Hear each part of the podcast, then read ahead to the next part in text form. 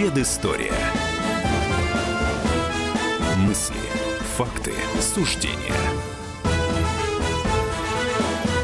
Истер... Исторически, вот оговорился даже, исторически по, по понедельникам в это время Иван Панкин и Павел Пряников, историк, журналист, основатель портала толкователь.ру, студии радио «Комсомольская правда». Начинаем. Первые две части нашего сегодняшнего эфира мы посвятим мировым кризисам.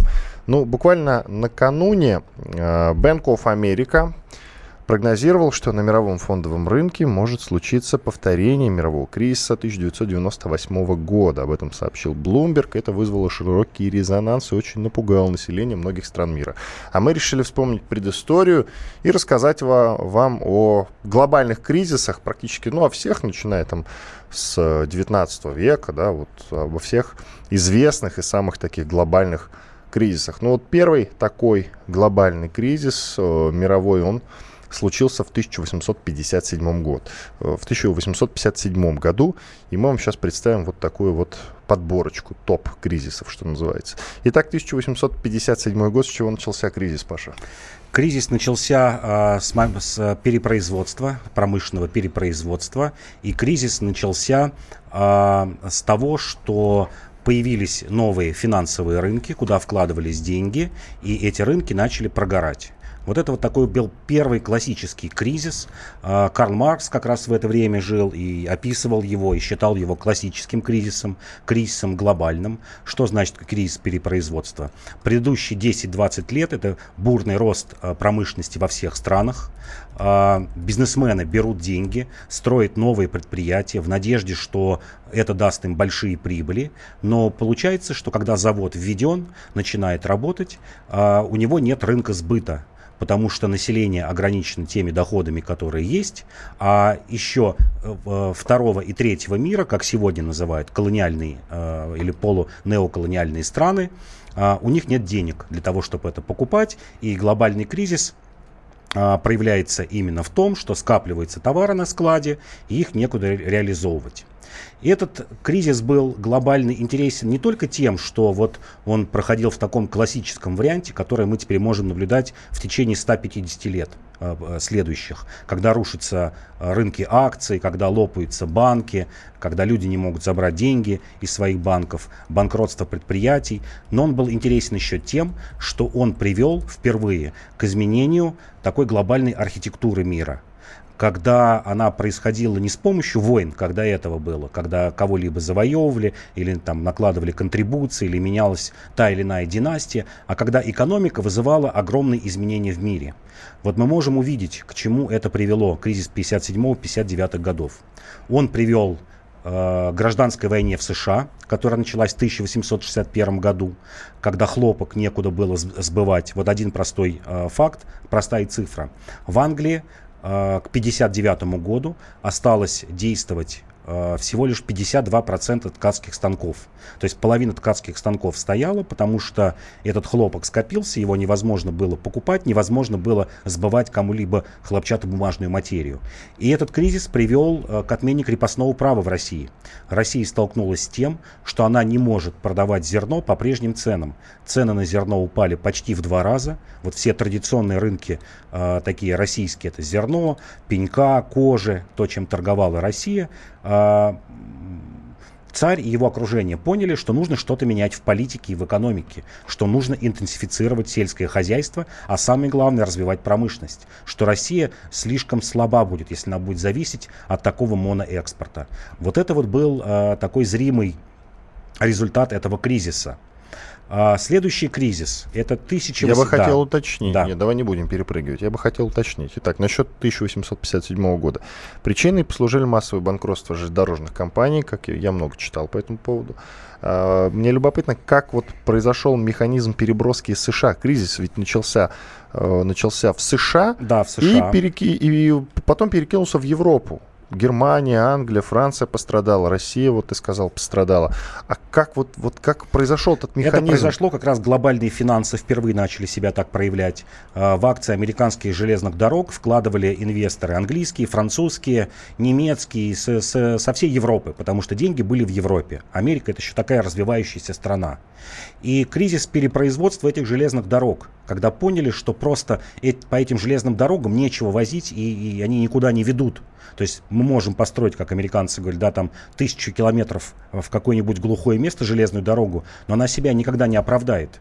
И вот эти железнодорожные компании стали лопаться, когда они занимали много денег, не обдумав просто вообще, для чего железная дорога, как она окупится, куда она пойдет, что в то место, куда она пойдет, нет ни промышленных предприятий, ни фермеров, которые какие-то грузы будут возить. А, они отказались платить а, по этим долгам, по кредитам, схлопнулся американский фондовый рынок, а, схлопнулся, схлопнулись банки, это перекинулся в Европу, потому что европейцы суживали свои деньги. Этих денег не было для того, в Европе не стало денег для того, чтобы давать капиталы для развития промышленности, потому что это вот такой, мы помним из Маркса, товар, деньги, товар, что всегда должен такой э, товарооборот э, происходить. И вот, вот цепная реакция пошла по всей Европе. Оказалось, что да, что мир стал глобальным, что кризис в одной крупной стране может вызвать за собой кризисы во всем остальном развитом мире, а позднее и в развивающемся мире.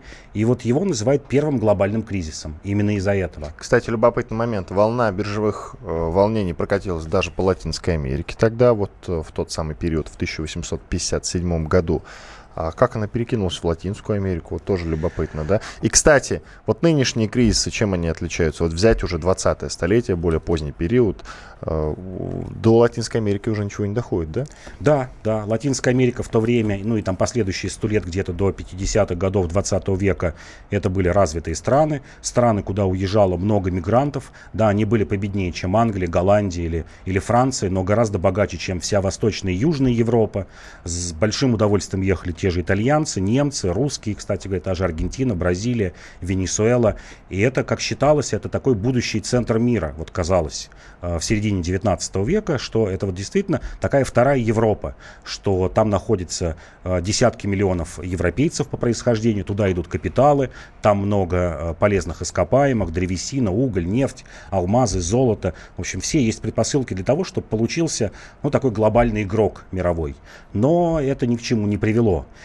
И, кстати говоря, вот все же перескочу к следующему кризису. Он случился прям очень скоро после э, вот этого первого глобального кризиса, 1873 год, через 16 лет. И там как раз э, вот спусковым крючком выступила Латинская Америка.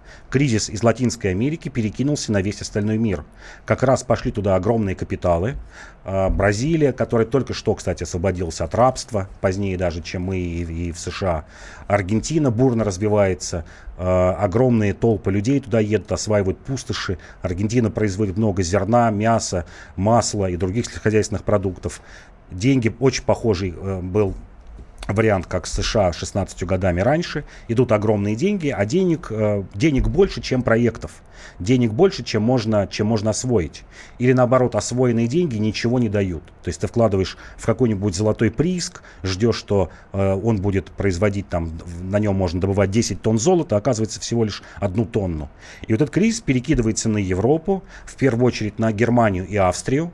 Вот почему-то так случилось, что их банки и их рынки недвижимости уже появились какие-то первые деривативы, э, захватил этот э, кризис. И он привел тоже к изменению глобальным как раз не в Латинской Америке, а в Германии и Австрии. Что такое 1873 год? Это только-только объединение Германии. Это Бисмарк, который победил э, Францию. Германия только-только задумалась над тем, что она становится глобальным игроком, идет за колониями. И это вызвало такую волну экспансионизма в Германии. Войну, ну такой, такой так, дух милитаризма. Вот в Германии проявился именно после этого кризиса 1873 года. Кри мировой экономический экономический кризис 1873 года, он же самый продолжительный в истории капитализма кризис. Он завершился спустя, насколько я понимаю, 5 лет, да, в 1878 да, да, году. Вот после перерыва двухминутного мы поговорим как раз о последствиях, чего это стоило миру в целом. Вот эти два кризиса, первые два кризиса, о которых мы только что вам рассказали. В студии радио «Комсомольская правда» Иван Панкин, а также историк, журналист, основатель портала толкователь.ру Павел Пряников. Две минуты, и мы продолжим.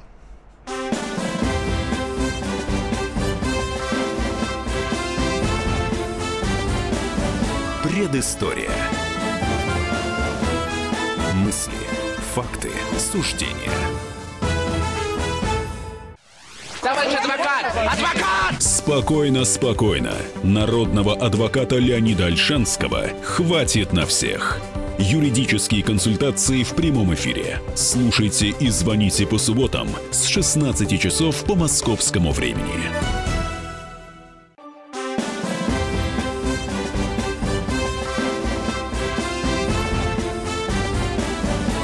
Предыстория. Мысли, факты, суждения. Иван Панкин, Павел Пряников, историк, журналист, основатель портала толкователь.ру. Вспоминаем предысторию. Bank of America, то есть американский банк, прогнозирует, что на мировом фондовом рынке может случиться повторение мирового кризиса 98 года, сообщил Bloomberg, по-моему, на прошлой неделе, в связи с чем мы с Павлом решили как раз вспомнить предысторию или историю мировых экономических кризисов. О первых двух глобальных мировых кризисах мы уже рассказали. Первый мировой экономический кризис, напомню, который нанес удар народному хозяйству и общественной жизни одновременно США, Германии, Англии, Франции, произошел и России, кстати, 1857 году. А, что любопытно, кризис тогда начался в США. Это в 1857 году. И до сих пор все беды от Америки. Кстати, второй а, мировой экономический кризис начался в 1873 год, ну, немного лет спустя. А, и это был самый продолжительный в истории капитализма кризис. Он завершился спустя 5 лет в 1878 году. Любопытно, что предпосылкой для этого кризиса был кредитный подъем в Латинской Америке, подпитываемый из Англии и спекулятивный подъем на рынке недвижимости в Германии и Австрии. Вот такой. Давай подытожим. Мы не сказали об итогах. Как Итог, мир выкарабкивался. Итог мир выкарабкивался через один единственный способ, который тогда был возможен, о котором писал Маркс. Через монополизм а, когда монополиям отдавали на откуп важные рынки и важные направления в экономике. Когда государство еще не пыталось вмешиваться, была такая теория э, экономического либерализма, но так как надо было регулировать рынки, все поняли, что, вот прям все поняли, э, это вот так можно сказать, что нельзя все отдавать на откуп рыночной стихии, но отдать можно крупным игрокам, которые будут регулировать. Отсюда появление нефтяных монополий в тех же США, знаменитый Рокфеллер, э, монополии железнодорожные, монополии денежные, монополии сельскохозяйственные, укрупнение хозяйств. Это, кстати говоря, Э, происходило и в России, когда э, помещичьи хозяйства стали основными экспортерами сельскохозяйственной продукции, а крестьяне производили в прямом смысле слова продовольствие только для себя, натуральное хозяйство. Это привело к этому. А следующий кризис 1900-1903 года, он как раз ударил больше по развивающимся рынкам. Это Россия, Австро-Венгрия, ну и в целом Турция, которая тогда считалась очень слабой, Персия. Это такое вот то, что называлась «Второй мир». А, Любопытно, что это уже получается первый кризис 20 первый века. Первый кризис 20 века. Первый кризис 20 века. Он был похож, его причины были похожи на те же а, причины, которые были в предыдущих двух кризисов. Когда идут огромные капиталы, капитал, происходит кризис перепроизводства, производится всего много, и это нельзя сбыть. Вот простой пример в России. Например, Путиловский завод, знаменитый Путиловский завод, уменьшил свое производство за два года в начале 20 века на 67% 70%, а Бакинское нефтяное общество на 68%. То есть осталась одна треть от, от того производства, которое было. И единственным ответом, вот когда мы говорим предыдущий ответ монополизм, единственным ответом России стало это увеличение казенных заказов и милитаризм. Вот мир вступал в 20 век вот с этого кризиса Восточной Европы и нашел такой выход, как милитаризм. И этот выход будет еще в течение э, 50 лет единственным э, путем, которым, через который будут выкарабкиваться из кризисов государства. Мы получили предсказуемо, предсказуемо русско-японскую войну, 4-5 год, получили довольно-таки длительный по времени кризис. Вот его, в общем, относит к 1909 году, только когда начался настоящий э, подъем экономический в России. Вот в течение 9 лет Россию сотрясает революция, Россию сотрясает теракты, Россия сотрясает э, изменения в ее политическом устройстве, появляется Госдума, появляются такие зачатки Конституции и так далее. Вот к чему привел этот глобальный кризис. И он же, кстати говоря, послужил ну, таким примером примером, как и остальной мир может выворачиваться из кризиса через милитаризацию. В 1914 году тоже ведь произошел международный да. финансовый кризис, но он был вызван уже началом Первой мировой войны. Э, насколько я знаю, одна из причин это тотальная распродажа бумаг иностранных эмитентов правительствами США, Великобритании, Франции и Германии для финансирования военных действий, так? Это так, это так. Рубль обесценился в несколько раз к 2017 году. А, наш главный экспортный товар, зерно, мы не могли его поставлять. Это вызвало а, волнение, ну и такое недовольство царем и его верхушкой а, в высших кругах. Вот когда мы говорим «скинули царя», скинули царя как раз вот, вот, вот эти люди, капиталисты и помещики, у которых э, главные рынки сбыта была Европа, куда они поставляли зерно и свои сельскохозяйственные товары, и вдруг война обрубает. На, по Балтике провести ничего нельзя, по Черному морю нельзя, только ограниченные поставки через Белое море в Англию и все. И поэтому желание было и побыстрее закончить войну и скинуть царя как такого плохого менеджера, вот если говорить э, экономическими терминами. Перед тем, как мы отправимся во времена Великой депрессии, а именно о ней мы сейчас и будем говорить, я хочу уточнить тебя. Э, Великая депрессия, напомню, э, началась в 1929 году в США и продолжалась 4 года, вплоть до 1933 года. И мне интересно, ну, ну как так происходит, что вот три, да, три, получается, кризиса из четырех перечисленных – начались в США? А все очень легко объяснить. США это рынок нерегулируемый. США это как раз в то время, вот с середины 19 века и по 30-е годы, это такой рынок свободы, рынок свободных отношений. Э, это такое, такая квинтэссенция либерализма. Э, еще не устоявшаяся политическая система, которая может эти кризисы, ну так, в ручном режиме регулировать, как в той же Англии, Франции. Ну просто прийти и приказать кому-то что-то сделать. Да, когда премьер-министр какому-нибудь крупному предпринимателю говорит, ну надо сделать вот так. Вот в США этого еще не было. Итак, начался он в октябре 29 года, и эта дата, 24 октября, считается черным четвергом что было, что произошло? На Нью-Йоркской фондовой бирже произошло резкое снижение акций, которое и ознаменовало начало крупнейшего в истории мирового экономического кризиса. Он еще и крупнейший получается. Да, крупнейший. Кризис крупнейший. Если говорить о цифрах, а, вот чтобы сопоставить и примерно понять, что это значило для Америки, вот я бы сказал, это примерный аналог наших 90-х годов. Когда в Америке сокращается, например, а, сельхозпроизводство на 60%, а промышленное производство а, сокращается на почти на 50%, когда в стране 26% безработных, когда лопается 50% банков, половина банкротств, когда действительно голодные бунты, голодные дети, демонстрации, которые расстреливает полиция. Это вот чем-то напоминало наши 90-е годы. Причем, если э, для Америки это было гораздо страшнее, потому что Америка 20-х годов, как считалось, ну, это такой островок благополучия во всем мире, потому что Европа прошла Первую мировую войну, огромные потери, калейки, а, положение не очень хорошее. Миллионы иммигрантов едут в Америку за американской мечтой, а когда приезжают, получается, что здесь происходит все то же самое, что у них дома примерно как где-нибудь в Италии, э, в то время в Румынии или, или, или даже в Германии. В Ирландии. Да, в Ирландии, да. И это, конечно, было шоком. Это война мафий. Мафия появилась, ну, в том числе, конечно, из-за сухого закона, но расцвела именно в 30-е годы, когда страна была дезорганизована, вот в эти 4-5 лет, пока Рузвельт не предпринял впервые вот в капиталистической э, системе ну, такие квази, квази-социалистические шаги Это тот самый кенсианский выход из кризисов. Это такой мягкий социалистический кризис, и самого Рузвельта в США называли социалистом. Это регулирование государством вот этих экономических процессов. Впервые в Америке. Как я до этого говорил, что э, регулирование происходило через законы, пытались через антимонопольные э, законодательства.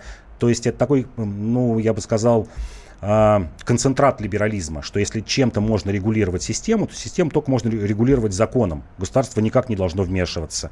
И вот впервые получилось так, что государство вмешалось и отрегулировало рынок. У нас минута осталась. Что ты скажешь по поводу первого послевоенного мирового экономического кризиса, который начался в 1957 году? Насколько я понимаю, он охватил США, Великобританию, Канаду, Бельгию, Нидерланды, некоторые другие капиталистические страны, но не СССР.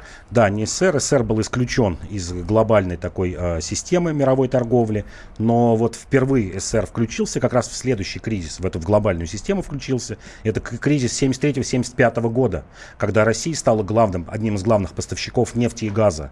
И вот этот кризис, знаменитый, тоже крупнейший кризис, вот привел к такому переформатированию мира. Иван Панкин, а также историк и журналист Павел Пряников в студии радио «Комсомольская правда». Сейчас прозвучит песенка Пинк Флойда, которая называется «Мани», что актуально. Э, подождем пару минут после рекламы и хороших новостей. Продолжим. Будем говорить про восстание при Емельяне Пугачеве. Проблемы,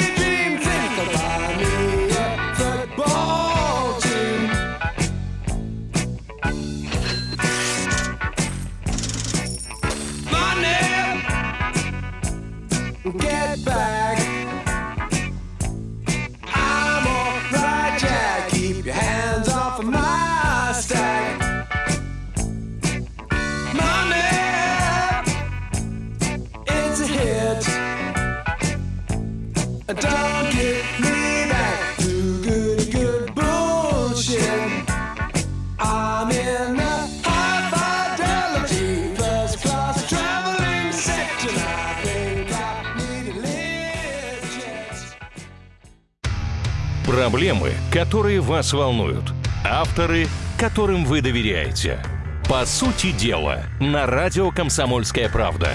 Николай Стариков. По вторникам с 7 вечера по московскому времени.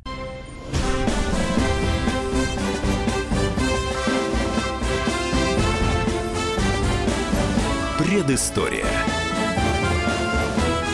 Мысли, факты, суждения – студии радио «Комсомольская правда» по-прежнему Иван Панкин и Павел Пряников, историк, журналист, основатель портала толкователь.ру. Будем говорить про Емельяна Пугачева и восстания, которые происходили вот в его времена, между прочим, и во времена его правления, потому что некоторое время он прикидывался э, царем Петром III, между прочим, точнее, между тем, 17 июля, как раз в эти дни 1762 года, э, Петра III не стало его убили. Вот. Плюс на прошлой неделе был день рождения, был день рождения Екатерины II, мы о, нем, мы о ней рассказывали. И я думаю, что это очень хороший повод как раз поговорить сейчас про Емельяна Пугачева. К тому же восстания, которое он возглавлял, прокатились по России как раз во времена ее правления, я напомню. Так, кстати, вот он долго и успешно ли прикидывался Петром Третьим? А, прикидываться начал в 1773 году, ну а пойман был уже через год, в 1774. Вот получилось у него года полтора. А, эта идея впервые ему пришла в конце 1772 года, когда один из его друзей случайно сказал, что ты вот похож на Петра Третьего, я где-то видел его портрет, и это запало а, вот в память э, Емельяну Пугачеву. И вот с начала э, восстания в 1773 году он вот всюду, куда приезжал, говорил, что вот он тот самый пропавший царь. А так как в то время не было фотографий, да и портреты висели там в десятках домов, наверное, когда можно было увидеть э, настоящего царя, все его принимали за царя хотя бы из-за его такой стати и из-за знаний им нескольких десятков иностранных слов, в основном польских и немецких, потому что Емельян Пугачев был таким храбрым военным, участвовал в Семилетней войне, был на территории Польши и Германии, воевал с турками, то есть находился на территории Европы, и даже вот так, иногда он для того, чтобы подпустить важности, некоторые документы, хотя был слабо грамотным, некоторые документы подписывал на латинице. И вот этот вот факт, всего лишь такой, кажется, мельчайший факт, он э, современников приводил в изумление, и действительно люди начинали верить, что перед ними царь. Теперь давай послушаем небольшой справочный материал, с чего начались вообще восстания крестьянские вот во времена Екатерины II и Емельяна Пугачева, соответственно. Сельское хозяйство в те годы развивалось за счет увеличения пахотных земель, а не благодаря достижениям науки и техники. В деревнях люди нередко жестоко голодали. Специалисты объясняли это увеличением экспорта российского зерна. Одновременно цены на хлеб в самой России выросли в несколько раз. Разорение крестьян приобрело массовый характер.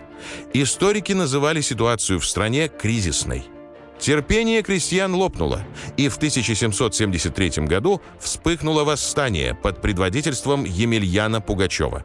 Оно охватило огромные территории Оренбургской области, Урала, Сибири и Поволжья.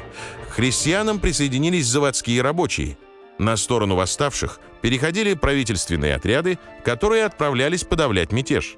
Но в итоге Пугачев был схвачен и казнен – Четвертование Пугачева и его сподвижника Афанасия Перфильева стало последним официальным четвертованием на Руси. Екатерина II распорядилась по возможности облегчить их страдания на эшафоте. После того, как Пугачевское восстание было подавлено, в России были свернуты некоторые либеральные реформы. А с чего вдруг э, Емельян Пугачев вздумал, что он может возглавить такое большое восстание? Ну, правда, потом, конечно, было понятно, что у него это неплохо получается.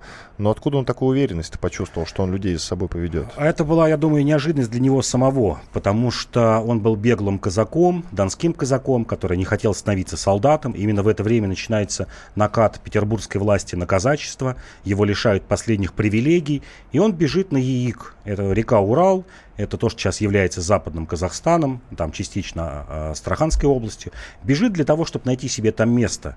Место не находит, понимает, что э, власть добралась и туда, лишает казаков их привилегий и там. И у него первоначально вообще был план увести казаков э, в, в Османскую империю, как казаки-некрасовцы. Был план уйти сначала э, к Терекскому казачеству на Кубань и оттуда просто перейти в подданство Турецкой империи, что до этого сделали казаки-некрасовцы. И и тут как раз перед этим произошло яицкое восстание, восстание казаков. Им нужен был вождь. В Емельяне Пугачева, Пугачеве они увидели вождя, который может подхватить вот знамя этих э, разгромленных их старшин. И просто уговорили его. Плюс действительно он вспомнил, что он похож на царя, стал об этом внушать, говорить. И, в общем, сам уверовал в это. И, как оказалось, действительно неплохо у него получалось э, с точки зрения стратегии.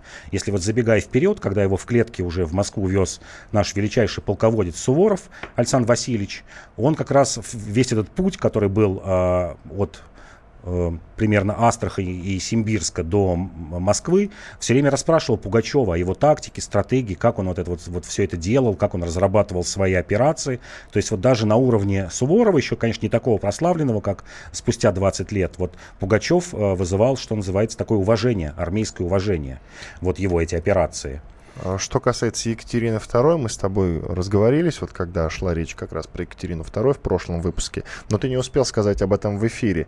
Она же поменяла свое мнение о крестьянстве. Вот напомни фразу, которую ты сказал. А фраза Екатерины была такой, что без хозяев рабы становятся зверьем. А, вот она увидела, как страшно это восстание. Она увидела, что а, освобождать крестьян ни в коей мере нельзя. Послабление, кстати говоря, дала после э, восстания Пугачева, но послабление дала городам и инородцам. Она вот взяла такие две мелкие группы, которые, как считала, что могут быть гум- гуманизированы, как тогда говорилось, приучены к каким-то европейским правилам. Впервые начали дворянство давать верхушки татар, башкир э, и других э, поволжских и уральских, и сибирских народов. Нем- немного больше прав дали мещанам, горожанам, купцам. А, еще больше увеличили права старообрядцам, потому что значительную часть, а, я бы так сказал, идеологической подпитки в Пугачевском восстании играли старообрядцы, которые бежали сначала на Дон и бежали на Яик, потом их там застала власть, которые были разочарованы тем, что вот и здесь у них нет никакого покоя. И вот ду духовник вот Емельяна Пугачева, как раз духовниками были такие вот старобряческие старцы, которых было много в Поволжье, на Дону и в низовьях Волги. Вот всем этим группам она дала послабление, а крестьян, наоборот, еще больше закабалила. Вот был ее страх перед тем, что крестьяне могут сделать что-то чудовищное. Потому что как проходило восстание Пугачева? А, в основном оно запомнилось тем, что вот он штурмовал или там осады какие-то делал крупных городов того времени. Оренбург, Уфа, Симбирск, Казань.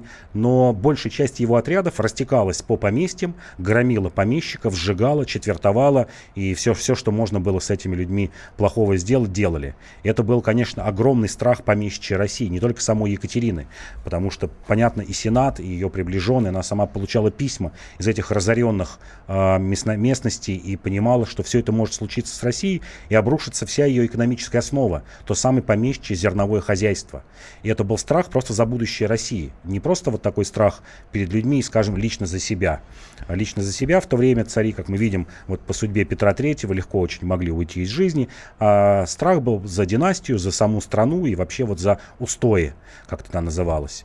И это вызвало действительно э, еще большее закрепощение чем оно было в начале Екатерининского времени. И каков был ущерб от этого русского пугачевского бунта бессмысленного и да, ущерб, ущерб даже подсчитали в рублях. Ущерб был около 10 миллионов рублей. Очень сильно разорена была горно-заводская промышленность Среднего и Южного Урала. Это вот э, заводы, которые появились при Петре, заводы, которые производили сталь, чугун, производили много оружия, пушки, э, ружья, сбруи для лошадей. Вот это все было разорено, и в течение 15, в некоторых некоторых случаях даже 20 лет эти заводы э, восстанавливались, потому что восставшие уничтожали заводы, там, где были крепостные. Кстати говоря, было в, тоже послабление заводским крепостным, там их участь была несколько облегчена. Э, но это привело действительно к, к торможению экономического развития. Сгорели тысячи усадеб, убиты были тысячи помещиков, ну и даже потери э, крестьян и потери самих э, восставших были довольно-таки большие для того времени. Э, только убитыми восставшие потеряли ну, вот войско Емельяна Пугачева около 25 тысяч. И примерно до 5 тысяч было убито э, солдат которые воевали против Пугачева, это не считая раненых, коллег и инвалидов. Эти вот потери можно было, ну так, сопоставить с потерями в какой-нибудь хорошей войне русско-турецкой того времени. А сколько продолжались эти восстания? Восстание а, формально, вот с восстания под предводительством самого Пугачева а, было чуть больше года. В сентябре 1774 года он был предан а, старейшинами Яицкого казачества, которые таким способом хотели выторговать себе помилование. Но восстания в Сибири, на Урале шли до 1976 года, еще два года. Например, знаменитый а, башкирский герой, который сегодня является героем башкирского народа, Салават Юлаев, вот он до конца 1775 года вел восстание в Башкирии и пытался освободить Башкирию как от не только крепостников, но это такое считалось национально-освободительное восстание, вообще от, от русской власти, снова вернуть вот власти, власть башкир. А восстания в Западной Сибири, это уже где-то вот в районе примерно современного Новосибирска, Омска, они закончились вот в 1776 году. То есть в общей сложности восстание продлилось э, три года. А почему он герой, а вот Емельяна Пугачева как-то исторически героем не называют? Нет, называли. Он, конечно, героем был советской власти, ранней советской власти, особенно 20-30-е годы. Он и Степан Разин, ну и там частично Булатников, все крестьянские восстания. Им ставились памятники, правда, временные, не сохранившиеся. А, назывались города ими, а, их именами, улицами. А, например, такой знаменитый марксистский историк Покровский, а, который в 20-х э, годах в основном основные свои такие работы сделал, он вообще называл восстание Пугачева как э, э, гражданской войной. И причем говорил, что эта гражданская война, она привела к, к огромным не только разрушениям, но вот как вот мы говорили, к огромным изменениям в социально-политическом устройстве России. Он действительно говорил, что Екатерина Э, хотела провести частичную либерализацию под воздействием особенно вот идей ее друзей французских философов, считала, что крестьяне, ну да, должны оставаться в какой-то собственности у помещиков, но хотя бы не должны продаваться, а вот жить на одном месте нельзя продавать без земли. Это было только уже при Александре Первом, там спустя 40, даже почти 50 лет введено. А, и это привело к, к, к абсолютизму и привело в конечном итоге, конечно, к отставанию России, а, политическому экономическому. И Покровский как раз говорил, что восстание Пугачева, вот именно с него пошло экономическое отставание России. До этого мы шли примерно в унисон, ну, как минимум с Германией, Швецией в экономических вопросах. Слышал интересную версию, что Пугачева, среди прочего, подвело и то, что не было так называемого лимита на желающих вступить, собственно, в ряды э, вот этих людей, тех, которых это, шли это да, это да, на пике было То у него огромное, огромное количество людей легко было да, отследить. Да, и, или тяжело было управлять. На пике было 140 тысяч человек в его армии. И он, конечно, потерял нити управления, потому что не было хороших командиров для управления такой массой. Иван Панкин, а также историк и журналист Павел Пряников в студии радио «Комсомольская правда». Сейчас прервемся на две минуты, после этого продолжим. Я напомню, что как раз вот с 16 на 17 ровно сто лет назад расстреляли русского царя. Мы сейчас об этом будем говорить.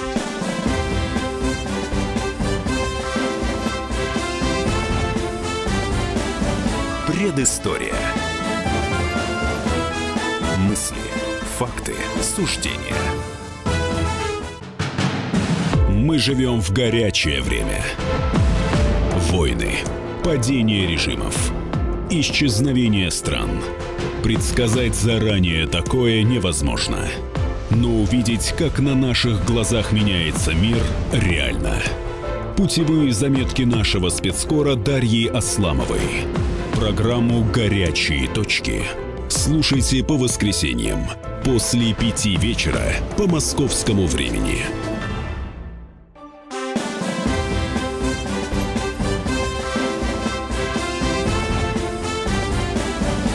Предыстория. Мысли, факты, суждения.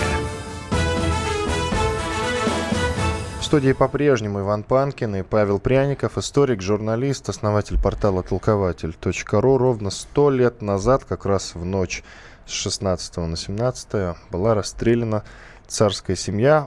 Мы в этом выпуске, вот ближайшие, не знаю, сколько там, 8-10 минут, посвятим как раз рассказу о том, как сложилась судьба участников расстрела. Я имею в виду вот как раз э, тех большевиков, которые, собственно, и виновны в расстреле. А сначала давайте послушаем небольшой справочный материал. Справка. Шел 1918 год. В России расстреляли членов царской семьи. Это случилось в ночь на 17 июля. Постановление о расстреле вынес исполком Уральского областного совета рабочих, крестьянских и солдатских депутатов. Историки до сих пор спорят о том, кто стал реальным инициатором расстрела. Одни утверждают, что Ленин, другие, что это было общее мнение делегатов Уральской областной конференции большевиков. Трагедия произошла в так называемом доме Ипатьева. Это был реквизированный особняк военного инженера в отставке. По воспоминаниям самих палачей, Обреченных на смерть привели в полуподвал дома. Точный текст приговора неизвестен, но по словам одного из караульных, комендант дома Ипатьева, Яков Юровский, произнес «Николай Александрович, ваши родственники старались вас спасти, но этого им не пришлось. И мы принуждены вас сами расстрелять». На что Николай II успел спросить «Что-что? Перечитайте!» Но в ответ раздались выстрелы. По поводу расстрела членов царской семьи большевики распространяли много дезинформации в официальной печати и по дипломатическим каналам. Впервые правду узнали в 1921 году из статьи в сборнике, изданном в Екатеринбурге. Вскоре весь десятитысячный тираж был изъят из обращения. Правда, статью перепечатала столичная газета «Коммунистический труд», будущее «Московская правда». Останки пяти членов царской семьи и слуг были найдены в 1991 году недалеко от Екатеринбурга. Итак, расскажем о том, как сложилась судьба вот этих самых палачей. Но ну, я так понимаю, вот у Павла, например, э, есть версия, точнее даже не версия, ты убежден, насколько да. я понимаю, что решение принял не Ленин все-таки, а там на Ураль был Да, Уралсовет. Итак, э, о судьбе. Вот э, вначале я хочу, например, зачитать твой собственный пост на твоей странице в Фейсбуке о судьбе Александра Белобородова, председателя Уралсовета, поставившего подпись о расстреле семьи бывшего царя. В 1918 году ему 27 лет, подчиненные зовут его уважительно Батя, по тюрьмам он с 15 лет, образование три класса, фанатик революции. В 22 году его бросают на экспроприацию церковных ценностей. В одном храме в Беларуси он видит, как команда переминается, не решается приступить к делу. Белобородов берет топор в руки и сам идет крушить алтарь. С 23 года активный троцкист считает, что Сталин предал революцию. Исключение из партии, несколько ссылок. В 30-е он снует по стране, развозя троцкистскую литературу по ячейкам. В 36 году арестован. Но и в тюрьме не оставляет деятельности пишет зашифрованные прокламации на имя Сталина, отправляет письма с его обличением. Сталин в какой-то момент не выдерживает и пишет раздраженно главе НКВД Ежову. Ежову, можно подумать, что тюрьма для Белобородова трибуна для произнесения речей, заявлений, касающихся всякого рода лиц, но не его самого. Не пора ли нажать на этого господина и заставить его рассказать о своих грязных делах? Где он сидит? В тюрьме или в гостинице? Подпись Сталин. Расстреляли Белобородова в феврале 1938 года. Такая короткая, достаточно, но интересная и насыщенная судьба Александра Белобородова. А что касается остальных? У остальных судьбы сложились э, по-разному. Э, вот так сильно пострадал, как э, Белобородов, э, какие-то совершенно э, второстепенные личности. А большинство тех, кто принимали решения, благополучно пережили 20-30-е годы, ну, по меркам того времени и остались э, героями в памяти большевиков. Э, те, кто дожил и пережил сталинское время, э, в 60-е годы приезжали и рассказывали на лекциях, как они убивали царя в студенческих аудиториях. Это было, например, Михаил Медведев-Кудрин, который умер только в 60, 1964 году. Более того, он читал лекции, еще и сделал такое завещание политическое, что тот Браунинг, из которого он убивал Николая II, я передаю в дар Никите Хрущеву, а еще один кольт подарить от моего имени Фиделю Кастро. Вот так сложилась судьба. Другое дело, что вот кроме Белобородова никто из них не достиг больших э, таких политических э, вершин в 30-е и, и позже годы, те, кто смог пережить. А частично это объяснялось, конечно, слабым образованием. Вот если читать э, биографии этих людей, понимаешь, что основное образование три класса, церковно-приходская школа, что все очень рано начали революционную деятельность. Все до революции 17 года скитаются по тюрьмам и ссылкам, сидят по несколько лет. Пожалуй, единственный, у кого сложилась, могла бы сложиться судьба, если бы не трагическая смерть, сложиться благополучная судьба. Это, конечно, Войков. Войков, чьим именем вот названа станция Войковская, вокруг которой э, сломано столько да, мечей и копий. Столько улиц названо да, его именем. Да. А он отличался как раз от всех остальных людей тем, что у него было прекрасное образование. Он экстерном закончил гимназию, он поступил в Петербургский горный институт, но из-за революции был выгнан. Ушел в эмиграцию, учился в Женевском институте, э, в Парижском институте, то есть прекрасное образование. Был меньшевиком, поначалу не был согласен с Лениным. Более того, был комиссаром э, временного, э, при временном правительстве, комиссаром Министерства труда и, кстати, в Екатеринбург в августе 17 года еще при Керенском был послан как инспектор труда, и вот там остался, и получилось, что вот такую э, сделал карьеру. Э, после убийства э, царской семьи он делает блестящую карьеру. Он поступает работать сначала а, в Центр Союз, это Центр кооперации. А в 22 году рекомендуют его послом в Канаду, но не сложилось. Считалось, что цареубийца не может э, быть в, в английском доминионе, где английская королева является родственником Романовых. Но в 24 году становится полпредом в Польше. И в 27 году его убивает Борис Каверда э, в Варшаве, как раз именно из-за того, что, как он говорил, это вот царь-убийца. Вот если бы это не убийство, я думаю, что он дожил бы до должности наркома ми- Министерства иностранных дел вместо Молотова или Чечерина. А, другие э, судьба, судьба Юровского. Умер в 1938 году, если читать просто даты, кажется, что должен погибнуть от расстрела. Нет, умер от язвы желудка. И благополучно себя чувствовал, а, был директором политехнического музея, рано вышел на пенсию, писал мемуары. А, примерно такой же а, путь у Ефима Соловьева, у Петра Ермакова. А, хуже всего сложилась судьба у Филиппа Голощекина, одного из таких лидеров этого расстрела. Он, да, он был, он был застрелен, причем осужден по статье за мужеложество, так как считался любовником наркома Ежова. Причем в 1939 году был арестован и вот пошел по статье уже и, во насколько время я Берии. знаю, это чистая правда. Иван Панкин и Павел Пряников, историк и журналист. Спасибо, что были с нами. Всего вам доброго. До свидания. До свидания.